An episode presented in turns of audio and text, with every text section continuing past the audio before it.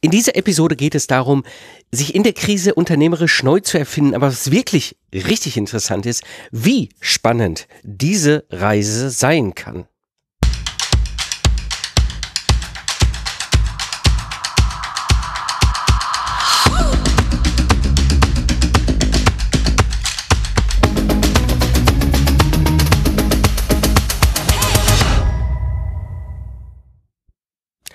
Hallo Independent Professionals und freiberufliche Unternehmer. Am Mikrofon ist wieder Mike Pfingsten, Autor, Mentor und Gründer der Productize Service Mastermind.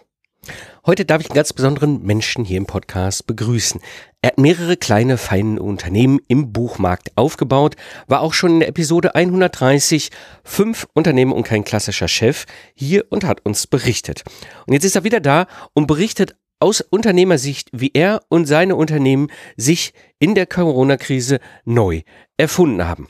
Ja, und so freue ich mich sehr, hier im Podcast begrüßen zu dürfen Oliver, Oliver Gurus. Hallo Oliver. Hallo Mike, grüße dich. Freue mich mal wieder hier zu sein. Ähm, es ist ja ein bisschen her, dass wir hier beiden drüber äh, gesprochen haben, wie das ist mit dem Buch und Veröffentlichen und so weiter. Mhm. Und äh, wir hatten ja auch ganz zu Anfang diese unternehmerische Episode, wo du ein bisschen drüber gesprochen hast, wie strukturierst du deine verschiedenen Unternehmungen und so weiter. Das war super spannend. Mhm. Und äh, den Faden da aufzunehmen, finde ich wahnsinnig faszinierend, weil es ist viel passiert. Es ist auch viel passiert und da einfach auch mal diesen unternehmerischen Austausch miteinander. Was hat sich verändert? Wie seid ihr vorgegangen? Was gab es für Situationen? Ähm, das freue ich mich sehr und äh, umso mehr, dass du hier halt hier bist. Und das bringt mich so ein bisschen rein, so in, in die erste Frage. Jetzt sind das ja schon fast drei Jahre her, dass wir miteinander gesprochen haben im, im Podcast. Und ähm, was ist da bei euch passiert? Wie, wie hat sich die Welt entwickelt? Ja, irre, dass es schon drei Jahre sind. Völlig verrückt eigentlich. Ja. Ja. Ja, ja, und natürlich, ähm, das gilt ja für uns alle, das gilt für dich wahrscheinlich genauso wie, wie für deine Hörer. Ähm, es ist in der Zeit ähm, furchtbar viel passiert. Ähm, Im Wesentlichen die, ähm, die Corona-Maßnahmen, die für uns eine, ähm, eine, eine schwierige Zeit waren. Einfach weil uns, unsere Kunden Umsatzeinbrüche hatten und ähm, das auf uns durchgeschlagen ist. Und dann kam jetzt ja die, ähm, die Energiekrise beziehungsweise die zu hohen Energiepreise und ähm, aufgrund der Wirtschaftssanktionen ähm, im Zuge des äh, Ukraine-Konflikts. Und äh, das hat natürlich auch Auswirkungen gehabt. Das hat auch viel Auswirkungen auf die Stimmung der Leute. Ähm, also ähm, in, in den drei Jahren ist wahnsinnig viel passiert und in Phasen auch, die, sie, die sehr stark ähm, äh, sich abgewechselt haben. Wir haben so ganz viele Ups und Downs gehabt in der Zeit und ähm, hatten ähm, auch eine Phase, zum Beispiel jetzt ganz am Anfang, als, der, als die Lockdowns kamen, ähm, wie alle erinnern uns, mhm. mit Schmerzen an diese Zeit, äh, im Frühjahr ähm, oder recht früh im Frühjahr 2020, ähm, da hat es uns mal den Umsatz wirklich so dermaßen zusammengehauen, weil ähm, unsere ganzen Kunden und ähm, äh, bei uns äh, on hold gestellt haben und abgesagt haben, ähm, Vorhaben gestoppt haben durch diese krasse Verunsicherung, die da eingesetzt hat. Und natürlich auch, weil unsere Kunden erhebliche Umsatzeinbußen hatten, teilweise ähm, hatten wir Vortragsredner und Autoren, die äh, von Veranstaltungen leben, die von jetzt auf nachher das komplette Jahr abgesagt bekommen haben, also null Umsatz. Mhm. Und ähm, die konnten natürlich dann ähm, die laufenden Marketingaktivitäten mit uns nicht mehr weitermachen. Also da, da gab es krasse Einbrüche. Und ähm, wir ähm, mussten ja dann auch ganz schnell reagieren. Also ich, mein, ich habe Angestellte und ähm, ich musste die Arbeitsplätze sichern und ähm, keiner wusste, was kommt, keiner konnte mehr planen. Und auch diese, gerade das, dieses nicht mehr planen können, das zieht sich, glaube ich, durch bis heute. Die, die, die Zeitpräferenz ist, ähm, ist mittlerweile wahnsinnig hoch und die Leute, die äh, denken nur noch von jetzt bis zur nächsten Woche oder zum nächsten Monat, aber nicht mehr weiter. Und ähm, alles, was in Richtung Investitionen geht, leidet dann. Ja, und das, ähm, das ist so ein bisschen die Situation für uns gewesen. Ich weiß nicht, wie war das bei dir? Also bei mir war es ein bisschen verrückt, ähm, dadurch, dass ich ja schon zehn Jahre mehr oder weniger online mit meinem Ingenieurbüro unterwegs bin, war der einzige Unterschied an, äh, im März 2020 nur, dass ich plötzlich drei Kinder zu Hause hatte und Schule gespielt. So. Ja. Ja, aber ja. ich hatte ja im Grunde, dadurch, dass ich ja alles schon online hatte, keinen großen Unterschied. Ich hatte eine Lernkurve auf der Kundenseite und da, natürlich war da auch so ein bisschen dieses große Thema so, uh, was passiert jetzt? Wie gehen jetzt die Projekte weiter? Mhm. Ähm, ich habe sehr viel hier, äh, in, auch mit der Hörer-Community zusammen, dann, ähm, wir haben uns wöchentlich hier in Zoom getroffen, einfach offen für alle, äh, wo wir uns ausgetauscht haben. Ähm, mhm. Aber ja, es hat, es hat viel verändert. Es, und das ist das, was ich so spannend finde, ähm, ne, wenn man dann sieht, wie, wie unternehmerische Geister, äh, wie du es gemacht hast, wie ich es gemacht habe, wie andere es gemacht haben, sich dann mhm. teilweise ja neu erfunden haben oder das Geschäftsmodell weiterentwickelt haben oder verändert haben. Bei mir hat es ja am Ende dazu geführt, dass ich sogar das gesamte Ingenieurbüro verkauft habe. Mhm. Ähm, aber die, diese Änderung wäre nicht gewesen, äh, wenn, wenn der März nicht gekommen wäre. Ähm, äh, da, da hat kein, das hat keiner kommen Sinn. Ich weiß noch, ich weiß noch selber, ich habe da im, wann war das? Wann war das? Januar rum, glaube ich, kamen diese Nachrichten, dass die da in Norditalien die gesamte Wirtschaft einmal komplett den Stecker ziehen. Ja. Ähm, und da ich ja ursprünglich aus der Automobilentwicklung komme äh, und halt auch viel mit italienisch oder nicht viel, aber auch mit italienischen Automobilherstellern hatten, weiß ich genau, Norditalien ist die Wirtschaftsregion dort in Italien. Äh, ja. Da wird quasi das Bruttoinlandsprodukt primär generiert in diesem ganzen Land und die ziehen da komplett den Stecker. Dachte ich so, oh, das ist keine gute Sache. Aber das waren so Sachen. Aber dann denkst du, drüber nach, was bedeutet das und wie erfinde ich mich neu oder was, was, was habt ihr? Und das habt ihr ja auch gemacht. Und da sind so, so, zwei, drei Sachen bei euch ja entstanden. Da würde ich gleich gerne drüber reden, aber auch, wie ihr es, wie ihr vorgegangen seid, ähm, herauszukriegen, was funktioniert, was funktioniert nicht und dann auch wieder auch zu sagen, nee, das ist halt einfach nichts. Und eine Sache, mhm. die finde ich ganz spannend, weil das dockt direkt an, an, die, an die, unsere Gespräche ähm, von, von, von damals hier im Podcast. Ihr habt einen Service erfunden, ein Productized Service im Grunde. Ähm, mhm. Und das würde mich, würde mich brennend interessieren. Was ist da passiert und wie seid ihr da hingekommen in diese Richtung? Ja, gern. Ähm, es sind auch mehr als nur einen Productized Service. Ähm, das sind mehrere, aber die, ähm, was bei uns da angesprungen ist durch diesen äußeren äh, Druck, ist ähm, so, eine, so eine von innen kommende Innovationskraft ähm, oder so ein Innovationswunsch. Der kam wirklich bei, von den Mitarbeitern auch, nicht nur von mir. Also ich habe da nicht angefangen, plötzlich auf der grünen Wiese irgendwie was zu entwerfen, sondern das kam wirklich auch von allen Mitarbeitern. Wir saßen oft zusammen und haben ähm, in der Zeit haben wir wirklich uns oft getroffen, auch abends und dann noch auf dem Bier und so weiter und haben überlegt, ähm, und wir haben dann mit der Zeit gemerkt, ähm, weil wir mehrere Sachen angeschoben haben, wo auch nicht alle überlebt haben, sondern wo ein paar einfach nicht funktioniert haben. Ähm, ein paar andere haben sehr gut funktioniert. Ähm, war so ein bisschen Trial Error. Äh, Verfahren. Ähm, wir haben aber gemerkt, dass wir immer irgendwie auf die gleiche Weise vorgehen. Also ein Beispiel. Wir haben ähm, unser ganzes Know-how rund um, äh, wie Bücher entstehen, also wie Manuskripte, aber auch Buchkonzepte und Buchvermarktung funktioniert. Da haben wir ja einen sehr großen Erfahrungsschatz über die Jahrzehnte. Und die ähm, äh, Idee war dann zu sagen, wir standardisieren jetzt ähm, eine, eine bestimmte ähm, eingeschränkte ähm, Buchform, also nicht zu große Bücher, sondern relativ ähm, ähm, vom Umfang her begrenzte Bücher, die ähm, auch nicht eine unendliche Vielfalt an, äh, an Covergestaltung haben, die nicht eine unendliche Vielfalt an Layout haben, die, ähm, die nach einem ganz stark ähm, strukturierten Prozess äh, inhaltlich entwickelt werden, die so ganz stark von außen nach innen entwickelt werden, um einfach ein vermarktungsfähiges Produkt zu kriegen.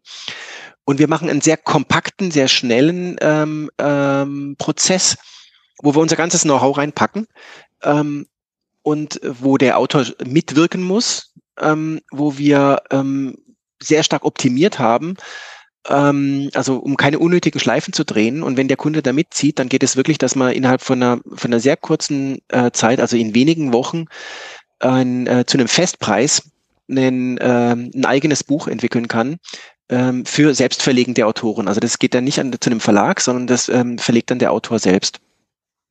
Und ähm, zu einem, zu einem Preis von, von circa 20.000 Euro kriegt man dann das komplette inklusive äh, der, der, der ganzen Produktion. Man muss da nur noch den Drucker äh, bezahlen, aber auch das organisieren wir dann für den Autor. Das ist also ein, also ein Rundum-Paket, wo man in sehr kurzer Zeit ein hochqualitatives Buch bekommen kann für einen eigentlich, ähm, wenn man das mit Ghostwritings vergleicht, ähm, einen ähm, fast schon unanständig niedrigen Preis. Und ähm, das haben wir ähm, gebaut und immer im, also sehr schnell auch optimiert. Und das ist ein richtiger Renner geworden. Also das ist eins von den äh, Services, die sich total durchgesetzt haben. Und dann äh, kam sowas äh, Interessantes, nämlich ähm, im Anschluss daran wurde notwendig für die selbstverlegenen Autoren, dass wir sie auch noch beim ähm, äh, Versand, Lager, Logistik, Abrechnung mit dem Buchhandel ähm, unterstützen.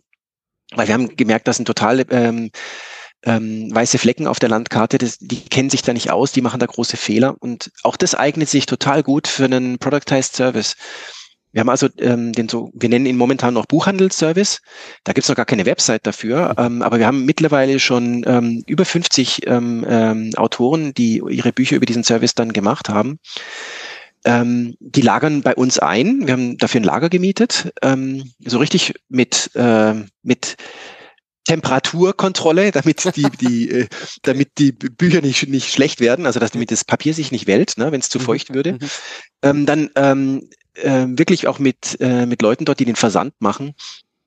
Äh, total professionell und schnell. Also wenn eine Bestellung reinkommt, geht sofort am selben Tag dann die Bestellung raus. Ähm, wir be beliefern ähm, den Handel und das ist echt, echt kompliziert. Äh, da muss man Insider sein. Äh, das ist mhm. für selbstverlegende Autoren total schwierig zu, zu durchblicken, wie das funktioniert. Ähm, dadurch, dass wir auch eine, eine größere Menge an, an, Autoren und Büchern haben, ähm, wir, können wir auch überall listen. Das heißt, wir kommen rein bei den Buchgrossisten, ähm, die dann wiederum den Buchhandel beliefern. Äh, das heißt, im kompletten Buchhandel ist das selbstverlegte Buch verfügbar, was ansonsten für einen Autor gar nicht so einfach ist. Und auch diese ganze komplizierte Abrechnung ist da gekapselt. Ähm, und ähm, da kriegt man einmal im Monat ähm, oder wahlweise vierteljährlich ähm, oder, oder ganzjährlich, äh, wenn ein Buch schon älter ist, äh, kriegt man Abrechnungen, wo man eben dann genau sehen kann, wie viel mal, äh, wie viel versendet worden sind. Und äh, wie die äh, das Geld vom Buchhandel kommt bei uns rein. Wir setzen das auseinander, verteilen das dann ähm, an die Autoren, je nach eben verkaufte Exemplare. Und dadurch äh, ist eine totale Transparenz da und ähm, der, äh, der Autor kann sich voll auf die Vermarktung seines Buches konzentrieren und hat mit, mit dem ganzen Rest nichts am Hut. Und das, äh, dieser Service, der, äh, den haben wir total ähm, durchstrukturiert und, und optimiert und ähm, also so richtig in den letzten, ich würde sagen, drei Jahren ähm, Schritt für Schritt entwickelt. Und jetzt ist der so richtig gut aufgestellt und jetzt können wir ihn auch skalieren. Das heißt, jetzt werden wir dem, demnächst eine Website machen, das, das, Kind wird einen Namen bekommen und vielleicht gründen wir das dann auch aus und machen eine eigene GmbH draus. Das äh, ist zum Beispiel so ein Beispiel für einen wirklich gelungenen Neuerfindungsprozess, wo wir uns selber gefragt haben, was können wir denn? Wo ist das Know-how? Was braucht denn, äh, was brauchen die Leute? Wen haben wir denn überhaupt da als, als Publikum dafür? Ähm, wen könnte das interessieren? Und wie können wir das standardisieren und mit eben mit möglichst modernen Mitteln ähm, von Anfang an äh, optimieren. Ja. Und das finde ich so spannend, weil du jetzt sehr schön auch beschrieben hast, ihr habt euch von eurem alten Geschäftsmodell mit den verschiedenen GmbHs, du hast ja damals in der Episode auch mhm. erklärt, wie du das aufbaust, entwickelt zu einem neuen Modell. Ne? Ein Project Service ist für mich eben mehr als einfach nur irgendwie ein standardisiertes Angebot, sondern da steckt sehr viel mehr hinter. Das ist ein digitales Geschäftsmodell, was wir gut nutzen können als Freiberufler. Und du hast jetzt eben halt auch ganz spannend diese Komponente, also einmal das, das was wir, was ich Stacken nenne, ne, zwei aufeinander aufbauende äh, mhm. Project Services und der zweite eben halt mit dieser Offline-Komponente noch mit drin. Ähm, ja. Super spannend. Das, genau. Das ist ja nicht ich sag mal, so aus dem, aus dem Himmel in den Schoß gefallen. Ich vermute mal, ihr habt auch eine ganze Menge ausprobiert, die, was nicht funktioniert hat, oder? Ja, wir haben, wir haben wirklich viel ausprobiert. Ähm, also erstaunlich viel, wenn ich da zurückblicke. Ich habe ähm, jetzt vor dem Gespräch mir das nochmal so durch den Kopf gehen lassen, wie viel wir da ausprobiert haben. Da waren noch Nebelkerzen dabei, also Strohfeuer.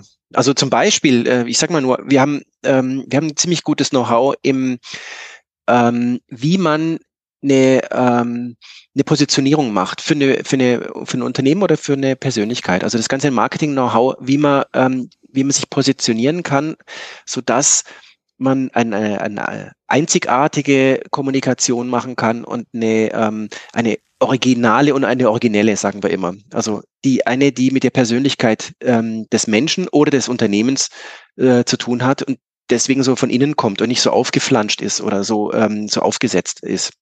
Ähm, Gerade bei der Kommunikation nach außen ähm, ist, es, ähm, ist es wichtig, um sich zu differenzieren vom Wettbewerb. Und dieses Know-how, haben wir gesagt, das können wir doch eigentlich auch für ganz andere ähm, ähm, Leute einsetzen, wie wir sie bisher hatten.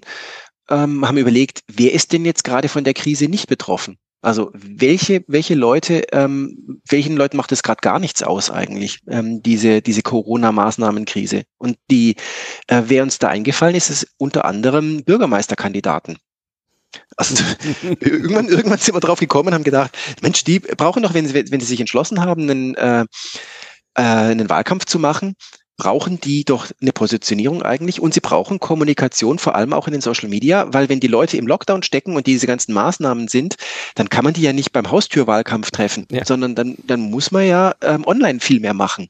Und da haben die alle kein Know-how. Und ähm, die brauchen eine gescheite Website, die brauchen äh, eine gute Social Media Accounts, die müssen äh, wirklich Gas geben im Wahlkampf, ähm, in den letzten Wochen vor allem vor, der, vor dem Wahltermin. Und sie müssen das mit Hand und Fuß machen, sie müssen es mit Strategie machen, mhm. damit sie dann nicht einen Haufen Geld verblasen. Und da haben wir eigentlich alles Know-how an Bord gehabt und haben das angeboten und haben direkt auch ähm, äh, Bürgermeisterkandidaten gewonnen. Ähm, interessanterweise immer Herausforderer, also Amtsinhaber haben, haben das nicht genutzt. Die haben mhm. sich da sicher gefühlt, weil sie gesagt haben, ja, ich habe es ja schon mal bewiesen, dass ich es kann, ich brauche das nicht. Hm. Und äh, wir haben uns dann auf die neuen Kandidaten äh, fokussiert. In, am Anfang waren es vor allem kleine, mittlere Städte und äh, haben äh, durchschlagenden Erfolg gehabt. Wir haben eine, bis auf einen, äh, eine an, wo wir eigentlich chancenlos waren, haben wir ähm, alle Bürgermeister ins Amt gekriegt, die wir betreut haben. Ähm, und das waren, ähm, äh, ich glaube, es waren zwei Dutzend Wahlkämpfe, die wir da gemacht haben in der Zeit. Ähm, das war also super erfolgreich. Ähm, aber dann ähm, hat sich auch rauskristallisiert, dass es ein Problem dabei gibt. Und deswegen ist das, würde ich es als so einen Teilerfolg werten und nicht so einen durchschlagenden Erfolg. Und zwar, wir wissen schon, wie das geht und wir können die ähm, ins, äh, ins Amt bringen mit einer sehr hohen Wahrscheinlichkeit. Ähm, aber es ist vor allem für kleinere äh, Gemeinden interessant. Ähm, das heißt, ähm, die, die Bürgermeister können nicht so viel investieren und im, in so einem kleinen Wahlkampf ist es nicht so profitabel für uns. Für uns würde das, wenn man das skalieren würde und auf größere Städte machen würde, ähm, würde es viel interessanter werden wirtschaftlich. Da allerdings kommen die Parteien ins Spiel. Also bei größeren Städten hat man immer Parteienwahlkampf und sobald die Parteien ins Spiel kommen, mhm. ist dann unsere Methode nicht mehr wirksam, weil bei Parteien geht es nie darum, was am besten für die Bürger ist oder was der Bürgermeister vertritt, sondern dann kommt Ideologie ins Spiel und dann kommen Parteiprogramme ins Spiel und dann kommt Vorgefertigtes und Anforderungen und so weiter.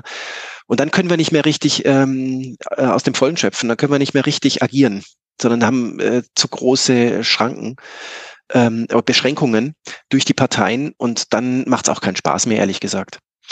Ja. Ähm, und das heißt, sich nur zu fokussieren auf die ganz kleinen Gemeinden ist wirtschaftlich nicht so interessant. Und ähm, die großen, ähm, da sind die Parteien im Weg, da macht's, äh, da, da funktioniert auch der, das Produkt nicht mehr so gut. Und deswegen ist das für mich so ein Teilerfolg. Wir werden sicherlich immer mal wieder auch für kleinere und, und mittlere ähm, Gemeinden so einen Wahlkampf machen, wissen auch, dass wir es können. Es macht auch richtig Spaß und ähm, werden es aber nicht skalieren, werden es nicht richtig groß machen auf, auf große Städte. Ja, das ist, das ist interessant, äh, was du sagst, weil wir sehen jetzt wieder ne, neu, was Neues ausprobiert an der Stelle mhm. und dann aber gelernt, ne, diese, diese ja. Iterationsschleifen äh, genau. Gucken, okay. Ah, das funktioniert, aber das funktioniert wieder dann in einem gewissen Kontext. Und das ist ja das, was ich auch so liebe, dieses, dieses Hypothese-Experiment, ne, dieses wissenschaftliche Vorgehen zu sagen, ich habe hier eine Hypothese, lass uns mal ein Experiment starten, ob diese Hypothese wirklich funktioniert. Das habt ihr jetzt gemacht, wart mhm. damit erfolgreich, habt gesehen, okay, das funktioniert. Dann die nächste Hypothese, lass uns das mal in den größeren Kontext setzen, das ist spannender, ne? Da haben einfach, ist einfach mehr Geld drin und damit für euch natürlich auch mehr Profit und, und Möglichkeiten. Und dann plötzlich kommt eben ne, dieses parteipolitische mit hinein.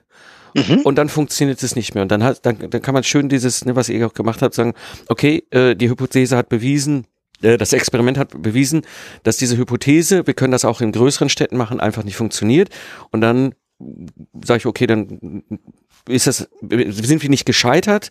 Das ist ja, das, das gerade wir Unternehmer haben ja häufig, Unternehmerinnen haben ja häufig dieses Thema, ähm, wenn da was nicht funktioniert, ja, gar nicht oder nur zum Teil fühlt man sich ja direkt so als unternehmerischer Geist gescheitert. Ne? Das ist immer Gefühl, ich bin ja, ich bin nicht schlecht, ich bin doof, ich bin gescheitert. Die, das hat, ich, also nichts funktioniert. Und dieses Hypothese-Experiment, so wie ihr es ja auch gemacht habt, holt uns ja völlig raus. Ja, wir haben eine Hypothese gehabt und das Experiment hat die Hypothese halt widerlegt. Okay, machen wir eine neue Hypothese. Macht mich mhm. als Mensch aber nicht schlecht, sondern ist einfach eine Hypothese gewesen. Eine andere funktioniert. Siehe euren, euren Publikationsservice, siehe euren Logistikservice. Mhm. Ähm, da hat es dann wirklich super gut funktioniert. Ähm, genau. Ja. Genau so ist es. Also die, ähm, wir hatten überhaupt nie, und zwar zu keiner Phase, das Gefühl, oh Gott, ist wie, wie blöd, jetzt haben wir da Geld investiert und jetzt wird es nichts und oje, oje, ähm, sondern wir haben das als ganz natürlich empfunden, unsere Lehren draus zu ziehen und dann zu wieder neu zu reagieren und wieder neue Weichen zu stellen und äh, vielleicht auch wieder was Neues aus auszuprobieren. Ähm, und äh, genau das haben wir auch getan. Das ging, ging weiter. Also wir haben, wir haben immer, immer noch neue Sachen ausprobiert und wir hatten niemals ähm, den Druck intern zu sagen, das muss jetzt. Das muss jetzt erfolgreich werden, weil wir haben da jetzt so und so viel ähm, eine, eine Summe von x Euro investiert und das muss jetzt rauskommen. Ähm, das wäre wär die falsche Herangehensweise, weil dann würde man von vornherein Einschränkungen treffen und nicht mehr wirklich ausprobieren, sondern man würde von vornherein versuchen, die niedrig hängende Frucht irgendwie zu kriegen und ähm, dann kann man nicht wirklich was Neues entwickeln, meiner, meines Erachtens. Ja, ja. Jetzt habt ihr diese, diese Vorgehensweise, die, die ihr bei verschiedenen Ideen und Hypothesen hattet, ähm, festgestellt, da ähnelt sich immer irgendwas. Ja. Ne? Ihr habt so irgendwie immer so die gleichen Phasen, die gleichen Prozesse. Das finde ich spannend. Wie, was, hab, was ist da plötzlich für euch sichtbar geworden? Ja, also das äh, hat sich, ähm, diese Erkenntnis hat sich auch so aufgebaut, äh, gerade in den letzten drei äh, Jahren, weil wir da viel zusammengesessen sind und viel drüber geredet haben, was wir da tun, wie wir wie wir es tun.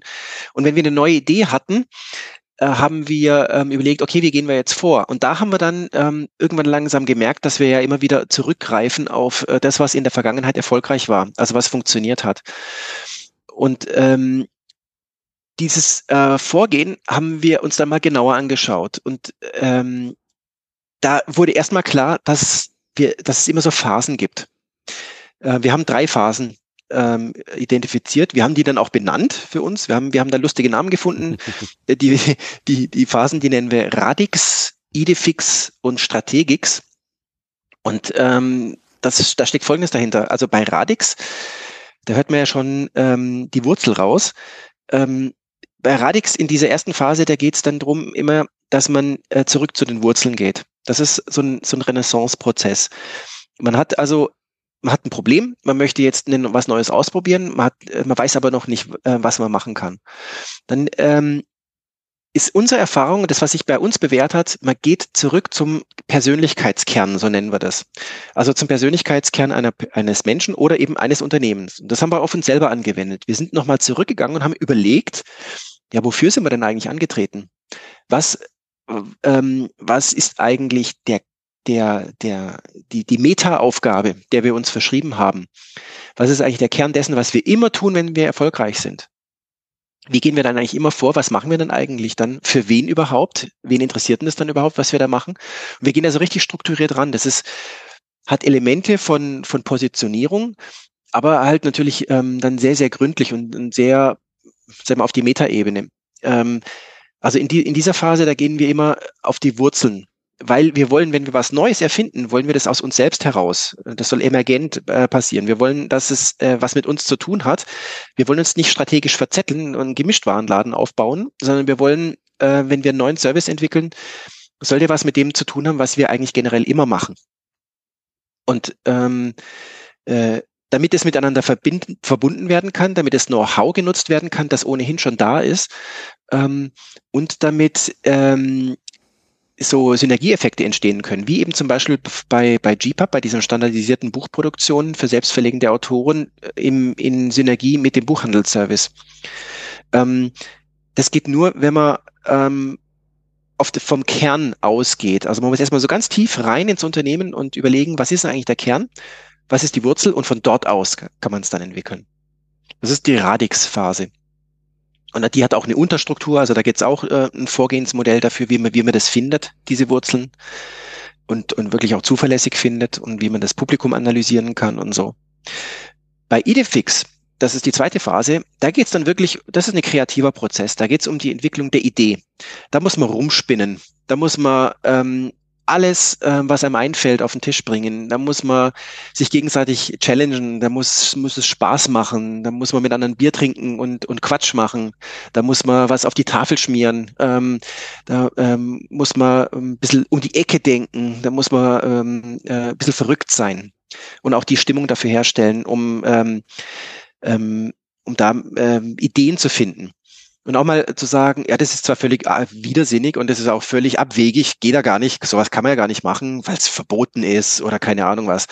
Aber lass uns das mal trotzdem angucken.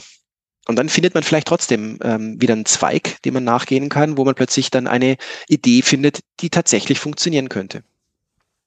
Und dann äh, ist die Strategik, das ist die dritte Phase, da geht es darum, das zu konkretisieren und auch wirklich dann ähm, von dieser kreativen Welt in so eine richtige ähm, Produktmanage äh, Projektmanagement und Produktmanagement-Welt wieder rüber zu wechseln und das ganz konkret zu machen und die einzelnen Schritte festzulegen. Da kommt dann die Erfahrung der Umsetzung dazu. Äh, da braucht man dann Mitarbeiter, die einfach schon lange Jahre dabei sind und Erfahrung haben, weil die wissen, was funktioniert und was nicht funktioniert. Äh, da geht es sehr viel um Realismus. Und dann wird äh, ein Plan gemacht, auch für die Kommunikation nach innen und nach außen, um äh, das Ganze anzuschieben und auch ähm, auf den Weg zu bringen. Und das sind die, diese drei Phasen. Ja. Und die haben wir uns auf uns selber angewendet und haben gemerkt, das funktioniert top. Das ist super. Es ist keine Garantie, dass da eine Idee rauskommt, die wirklich funktioniert. Also wir haben auch Sachen verworfen. Wir haben, wir haben versucht, zum Beispiel mit Ärzten zusammenzuarbeiten, mit Arztpraxen und für die Kommunikation zu machen. Und es ist grandios gescheitert. Da war null Interesse da. Die haben es überhaupt nicht nötig, weil die natürlich enorm profitiert haben ähm, von der, von der ganzen Impferei und den, ähm, die waren, ähm, die hatten überhaupt keinen Bedarf drüber nachzudenken. Ja. Und ähm, das hat zum Beispiel überhaupt nicht funktioniert. Ähm, oder wir haben was uns überlegt für, äh, für Freikirchen äh, zu machen, weil wir gesagt haben, die Leute, die gehen weiter in Gottesdienst, ähm, können aber nicht persönlich dorthin kommen, die brauchen vielleicht online was. Ähm, und haben dahingehend überlegt und da war viel Unverständnis. Die, die, die haben, die, mit denen haben wir keinen Draht gefunden. Mhm. Das hat auch nicht funktioniert. Also wir haben viel, vieles äh, äh, versucht, aber sind immer so nach diesen drei Phasen vorgegangen. Und dann haben wir uns gedacht, naja, wenn, äh, wenn wir das für uns selber gut können, das ist doch eigentlich eine Idee vor der Aufgabe, auf, vor der wir stehen, nämlich sich neu zu erfinden und äh, neue Services zu entwickeln, stehen doch auch andere. Dann können wir das doch auch, ähm, diesen, dieses Vorgehensmodell können wir dann auch, auch anderen anbieten. Und das ist jetzt eine ganz neue Idee, die wir jetzt gerade angefangen haben. Ich finde das super spannend, weil, weil daraus entstehen ja äh, nämlich neue Sichten, neue, neue Möglichkeiten ne?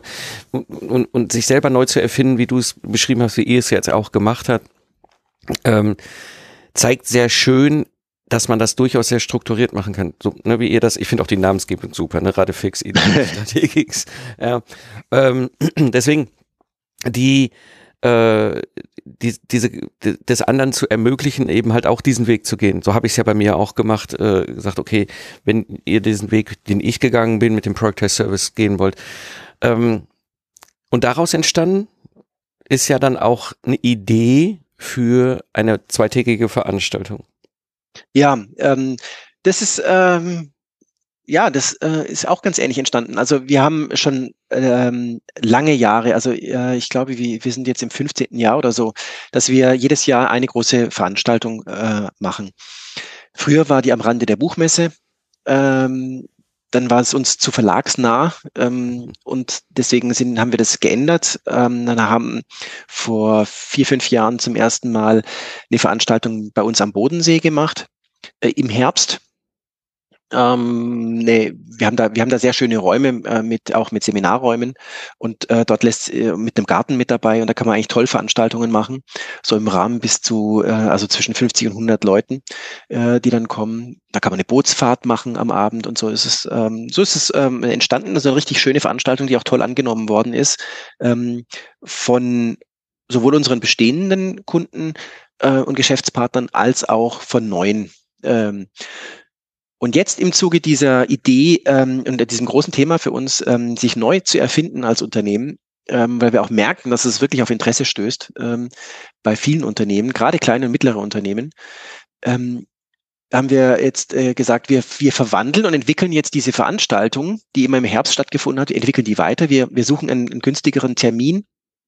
Ähm, wir haben das in, jetzt vor den Sommer gezogen, also vor die Sommerferien gezogen, äh, haben den Termin 30.06. und 1.07. uns ausgeguckt und haben das komplette Programm, das wir bisher ähm, hatten, äh, umgeschmissen, haben Neues entwickelt, wo jetzt eben im Mittelpunkt steht ähm, die, diese drei Phasen, Radix, Idefix und Strategix und ähm, das Know-how in Workshops zu vermitteln äh, auf dieser Veranstaltung für die Gäste.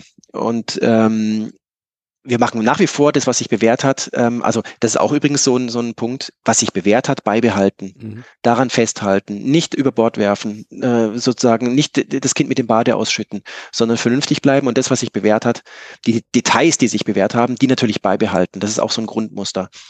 Und hier zum Beispiel, es gibt nach wie vor eine Schifffahrt, ähm, weil das ein ganz tolles Event ist, wo dann eben äh, die Leute, die sich vorher nicht kannten, ähm, zu Gesprächen in kleinen Gruppen da äh, auf dem Schiff zusammenkommen. Wir schippern dann in den Sonnenuntergang rein.